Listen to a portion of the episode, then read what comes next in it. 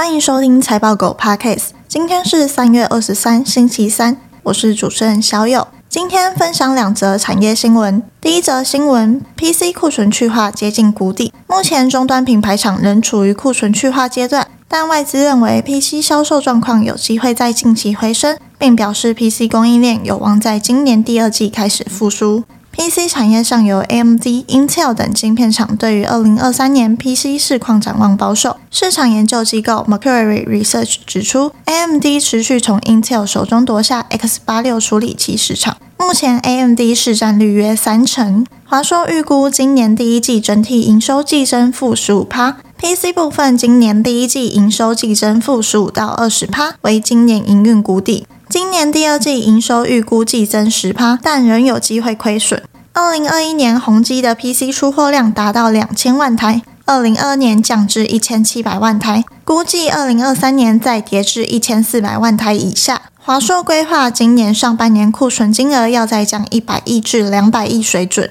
目标今年第二季季底恢复至库存健康水位，而宏碁已将库存金额降至疫情前水准。从库存去化的角度来看，PC 市场可以推测整体产业已接近底部。这边的概念股有笔电、笔电品牌。第二则新闻：中国祭出无上限补贴半导体产业。由于中国目前已无法取得先进制程必备的 EUV 机台，因此中国政府加大力度要求中芯、华虹等冲刺成熟制程，并扶持北方华创等设备厂开发关键机台，以对抗美方禁令。二零二三年年初，中国因疫情、经济放缓以及政府财务吃紧等，考虑暂停对半导体产业的一兆元人民币扶植计划。英国金融时报表示，中国政府在整顿科技政策后，催生了这个和特定公司合作的计划。被中国政府选中的企业无需达成先前要求的业绩目标，即能获得补助，并于国家支持的研究计划中担任要角。